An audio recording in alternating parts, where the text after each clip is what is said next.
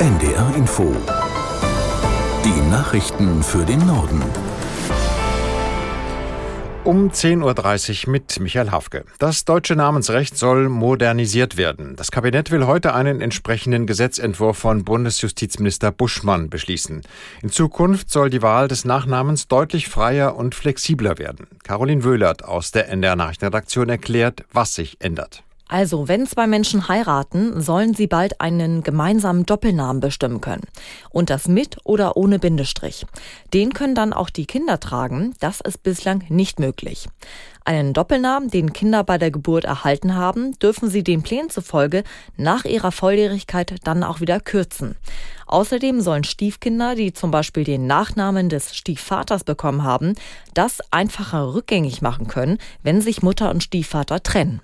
Das Bundeskabinett befasst sich heute außerdem mit den Einbürgerungsregeln, die vereinfacht werden sollen. Der Gesetzentwurf zum Staatsangehörigkeitsrecht von Bundesinnenministerin Faeser sieht unter anderem vor, dass eine Einbürgerung in Deutschland schon nach fünf statt wie bisher erst nach acht Jahren möglich sein soll.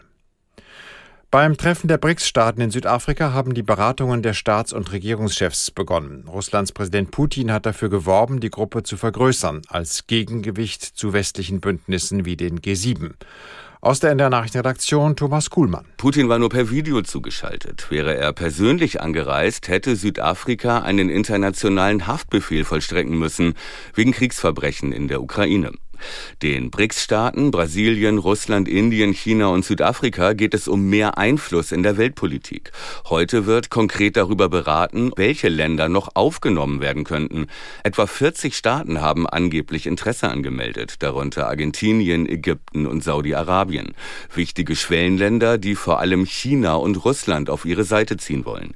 China verspricht sich davon, die wirtschaftliche Vormachtstellung der USA zu schwächen. Russland will mit einer Erweiterung zeigen, zeigen, dass es nach dem Angriffskrieg gegen die Ukraine international nicht völlig isoliert ist.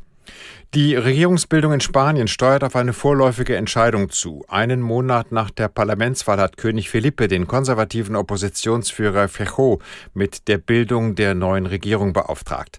Nun muss das Parlament darüber abstimmen. Fejos konservative PP war bei der Wahl stärkste Kraft geworden, hat bislang aber nicht genügend Unterstützer für eine Regierungsmehrheit.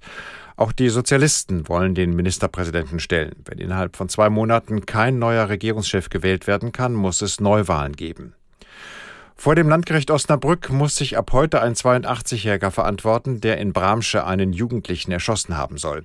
Die Staatsanwaltschaft wirft ihm Mord aus Heimtücke vor. Aus der NDR Nachrichtenredaktion Susanne Schäfer. Der 82-Jährige soll dem Nachbarsjungen morgens aufgelauert und ihm dann erst von hinten ins Bein geschossen haben. Danach soll er noch mehrmals auf den verletzten Jungen geschossen und ihn so tödlich verletzt haben. Der Mann richtete die Waffe danach auch auf sich selbst, überlebte aber und sitzt nun ab heute auf der Anklagebank im Landgericht Osnabrück.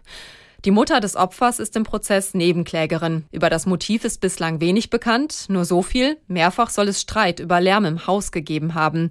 Dass der 82-Jährige eine Waffe besitzt, war den Behörden nicht bekannt. In Köln ist die Gamescom eröffnet worden, die weltweit größte Messe für Computer- und Videospiele. Bis Sonntag können sich Besucherinnen und Besucher über die neuesten Spieletrends informieren. Heute darf zunächst nur Fachpublikum in die Kölner Messehallen. Aus Köln Martin Schütz. Die Gamescom ist gewachsen, weil mittlerweile auch Aussteller kommen, die eigentlich nichts direkt mit Computer- und Videospielen zu tun haben. Beispielsweise Autobauer, Energy Drink Hersteller oder Streamingdienste. Das stößt bei einigen Fans im Vorfeld auf Kritik. Sie befürchten, dass die Gamescom dadurch verwässert wird. Aber auf der Gamescom sind natürlich auch die Spielehersteller und zeigen ihre Neuheiten. Es werden kleine Spiele gezeigt, die Studierende als Abschlussarbeit entwickelt haben, aber auch sogenannte Blockbuster-Spiele, die zwei bis dreistellige Millionensummen verschlungen haben. In Bremen hatten heute früh hunderte Menschen im Osten der Stadt zeitweise keinen Strom. Nach Angaben der Feuerwehr war in der Nacht unter anderem in den Stadtteilen Schwachhausen, Fahr, Borgfeld und Oberneuland der Strom ausgefallen. Der Ausfall soll mittlerweile aber größtenteils behoben sein. Das berichtet Radio Bremen und beruft sich auf den Stromversorger SWB.